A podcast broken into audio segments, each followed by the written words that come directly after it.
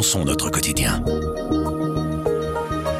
Elles ne sont que des cacahuètes enrobées de chocolat au lait et pourtant elles sont au cœur de la tourmente. Les M&M's ou quand Violet arrive, c'est la droite qui voit rouge. La raison, l'arrivée de Purple, une nouvelle mascotte violette censée représenter le soutien et l'inclusion des femmes et minorités de genre. Tucker Carlson, présentateur star de Fox News, la chaîne conservatrice, s'insurge. Les M&M's woke sont de retour. Le présentateur avait déjà fait la polémique en septembre. Il n'avait pas apprécié que les bonbons porte-parole green et brown, vert et marron remplacent leurs talons hauts pour des baskets. Cela les aurait rendus moins sexy.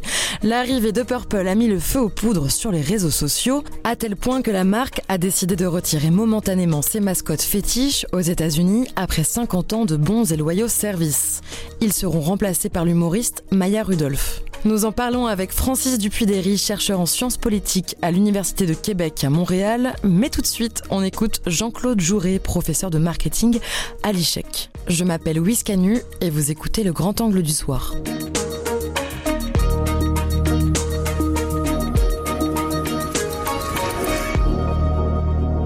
Bonjour Jean-Claude Jouret. Bonjour madame. Est-ce que vous pourriez nous expliquer précisément qu'est-ce qui a fait polémique? La, polémique, elle, est partie d'une déclaration d'un journaliste sur euh, Fox TV euh, qui a critiqué donc euh, l'apparition du personnage mauve qui fait référence à la fois au monde féminin et aussi au niveau de, l'ensemble de la communauté LBGT. Et donc, ça a été, si vous voulez, le, le feu aux poudres. Ça a développé des réactions sur les réseaux sociaux, parce que là, les réseaux sociaux ont effectivement un grand rôle à jouer. Et là, on se rend compte que ce rôle il est plutôt négatif, où on a vu qu'une société très polarisée finit par s'emparer d'un message pour euh, véhiculer des idées politiques qui sont relativement sectaires et qui sont même grégaire, donc le refus de certaines communautés. Et on se rend compte à ce moment-là que ce refus devient un argument politique.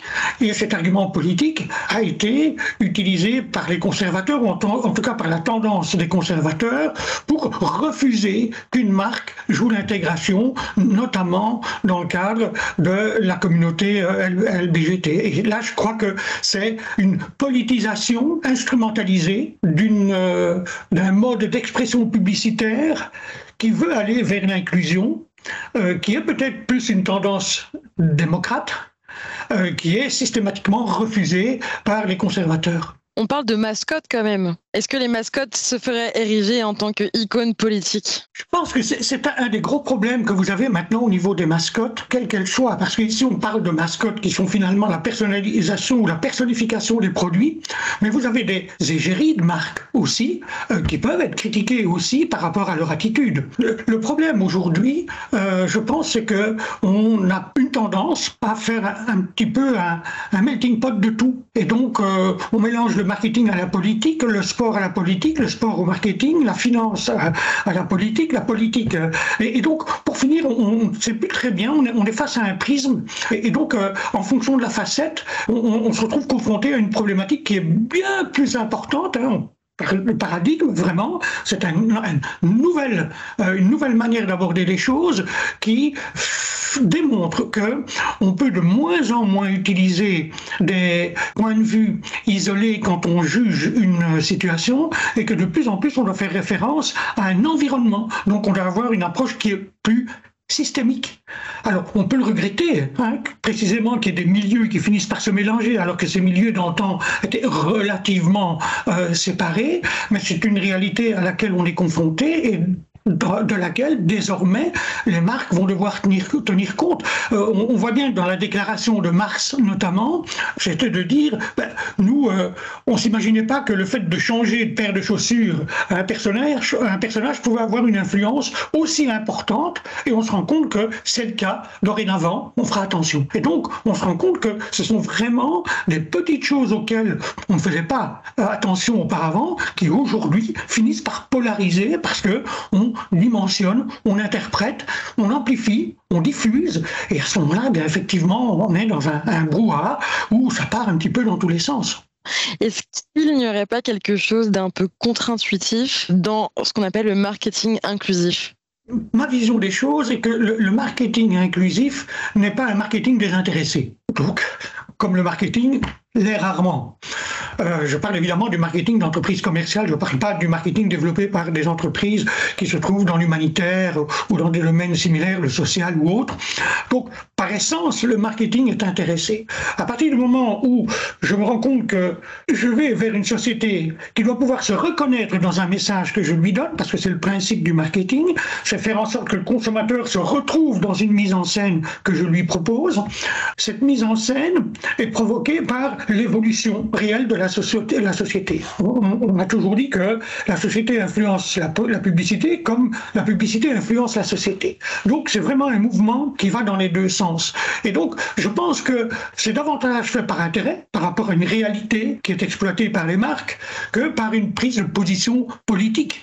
C'est une réalité. Et donc les marques essayent de s'adresser à son public ou à leur public en utilisant des codes qui semblent les mieux correspondre à une tendance dans la société qui est effectivement, plutôt que de montrer, comme on avait tendance à faire dans le temps, le couple modèle hein, indo-européen avec euh, deux enfants et un petit garçon et une petite fille, euh, tout le monde blanc dans une belle cuisine, avec une belle voiture, dans une belle maison, on évolue vers des choses qui sont un peu plus proches de la réalité, au même titre que vous avez eu à un certain moment des réactions de certains annonceurs par rapport aux clichés que l'on avait de la dame, de la femme dans la publicité, qui devait nécessairement faire 1m80 et ressemblait à une poupée américaine.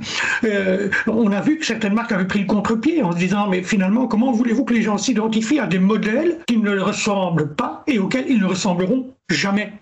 Donc c'est aussi cette évolution qui a amené les marques à aller vers plus d'inclusion, plus d'ouverture et je pense que c'est plus un constat sociologique qu'une volonté politique. Et c'est pas la première fois qu'une marque change ou en tout cas fait évoluer sa mascotte. Est-ce que vous auriez des exemples? Et qu'est-ce que ça dit de la marque, de son public et de la société plus généralement? En Europe, on n'a pas beaucoup connu ce type de réaction.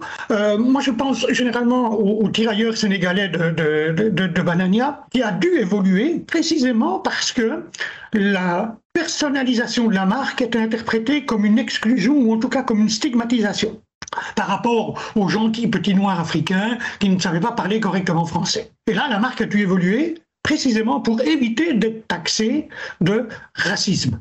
C'est sûr que dans un contexte, au même titre que dans un contexte qui évolue où on joue vers l'inclusion, vous êtes dans un contexte qui évolue où effectivement vous vous retrouvez confronté à une forme de racisme au fur et à mesure du temps. Au début, le tirailleur sénégalais, c'était une situation qui était normale, qui était acceptée comme telle, et l'histoire a montré qu'effectivement il fallait jouer autrement sur la stigmatisation dans la publicité utilisée par Banania.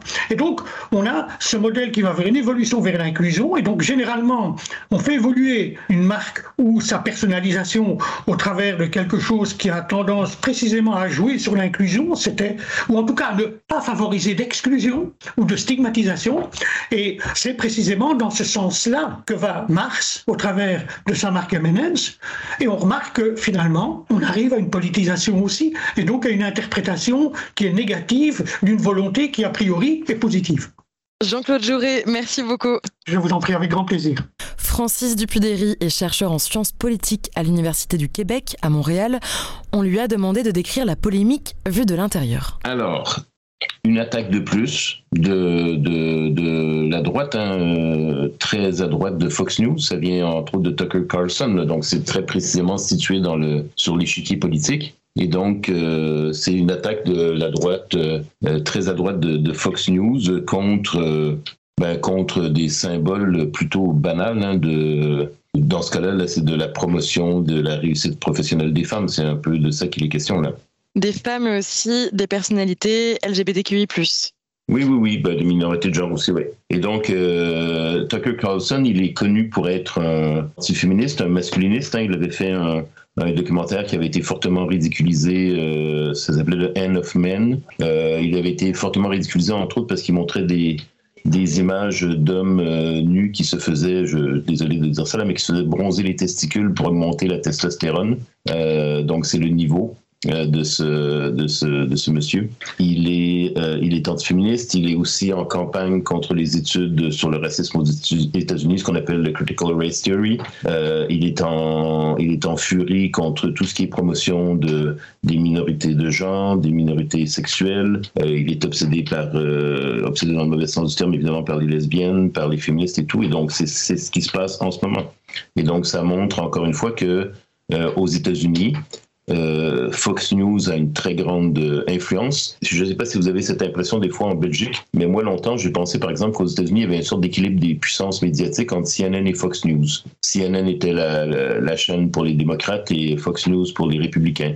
Mais en fait quand on regarde les chiffres, Fox News est beaucoup beaucoup beaucoup beaucoup beaucoup beaucoup plus puissant que CNN en termes d'audience en termes d'audience sur les différentes plateformes et en termes d'argent aussi. Et donc là, on voit, c'est un, exemple euh, ridicule, en fait, un peu. Il y a quelque chose de ridicule dans cette histoire, évidemment. Un exemple de plus de, des attaques et des, succès hein, de, l'agitation politique de la droite qui réussit à, faire euh, reculer même des compagnies euh, privées comme, comme Mars. Vous l'avez dit, hein, la droite conservatrice, en l'image de Fox News, accuse M&M's d'être trop woke. Qu'est-ce que ça veut dire, woke? Ben woke, ça veut rien dire là. C'est un terme, euh, c'est un terme fourre-tout qu'ils ont euh, et qu'ils ont repris. En fait, c'est euh, c'est un détournement de langage. Hein. L'expression woke, ça veut dire que c'est comme en français d'ailleurs. Ça veut dire rester éveillé, l'éveil des consciences, l'éveil des esprits, l'éveil de l'intelligence par rapport à, dans ce cas-là, des enjeux racistes. Ça avait été un, mot qui avait été repris sous forme de slogan par Black Lives Matter, Stay Woke. Donc, restons conscients des, violences racistes dans nos pays. Et la droite et l'extrême droite ont, repris et retourné ce terme pour en inverser le sens. Ça a été même euh, récupéré en français par euh, la droite et l'extrême droite euh, française, entre autres, sans explication. Ils n'ont pas expliqué pourquoi tout à coup on changeait de, on changeait de mot. Et c'est un mot, c'est un mot piégeux, c'est un mot valise qui, regroupe, qui est très pratique, il est très efficace parce qu'il regroupe à la fois euh, les antiracistes, les féministes, euh, les minorités de genre, euh, les trans, donc les progressistes. Et donc c'est un mot fourre-tout qui, permet de, taper sur tout ce monde-là à la fois. Et Tucker Carlson, il en est un des, un des principaux, euh, il est un des principaux protagonistes aux États-Unis de cette, de, cette, de cette attaque contre les progressistes. On a l'impression que la société américaine se polarise toujours un peu plus. Qu'est-ce que vous en diriez? Ben, La notion de polarisation, elle est, elle est, elle est embêtante parce que ça donne l'impression qu'en fait, euh, il, y a une, il y a une symétrie.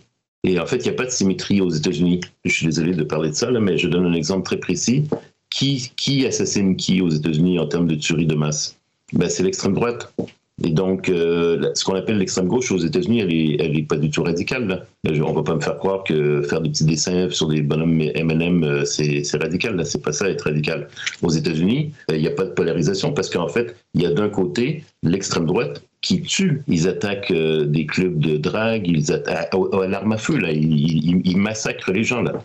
Donc, il y a les involuntary celibates, donc les, qui, qui, perpétuent des attentats. Il y a les homophobes qui attaquent des clubs euh, gays, lesbiens ou, euh, ou de drague. Il y a l'extrême droite qui, qui, qui attaque. Et donc, c'est ça qui se passe en ce moment aux États-Unis. Ceux qui ont les armes, ceux qui ont attaquent, ceux qui tuent, ceux qui se radicalisent, ceux qui attaquent même le, le Congrès, hein, le, fameux assaut du, du Capitole, euh, Black Lives Matter n'aurait jamais pu faire ça.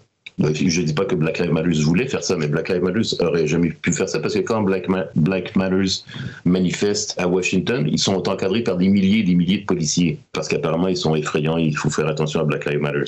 Et donc, euh, il n'y a pas de polarisation aux États-Unis. Il y a une montée de la droite et de l'extrême droite et de l'aile droite du Parti républicain et des groupes d'extrême droite qui sont armés, là, qui tuent des gens. Et de l'autre côté, ben, il y, a, Joe Biden. L'aile gauche du Parti démocrate, elle n'est pas, pas, très influente. Bernie Sanders et tout ça, ils sont ont, très peu d'influence. Et puis les, groupes qui, se mobilisent sur les questions du féminisme et des minorités de genre et de, et de l'antiracisme, ils sont très très modérés. La Black Lives Matter est beaucoup beaucoup beaucoup plus modéré que le Black Panther Party, par exemple, des années 60. Beaucoup plus modéré. M&M's a décidé de retirer momentanément ses mascottes suite à cette polémique. Est-ce que ça dit quelque chose, selon vous? Je suis pas spécialiste du marketing, euh, des, des, campagnes de marketing, hein, mais euh, c'est les grandes compagnies privées c'était, ça la question là. C'était des produits de consommation de masse qui font du marketing. Dans ce cas-là, c'est du marketing euh, disons, progressiste hein, pour valoriser les femmes et les minorités de genre. Et euh, ils ont été attaqués. Ils veulent pas qu'il y ait une polarisation. Ils veulent pas que ça nuise à leur vente. Donc ils ont ils ont reculé. C'est aussi simple que ça là. Merci beaucoup. À bientôt. C'est moi qui vous remercie.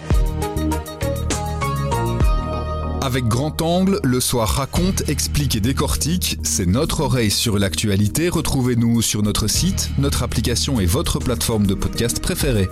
À bientôt.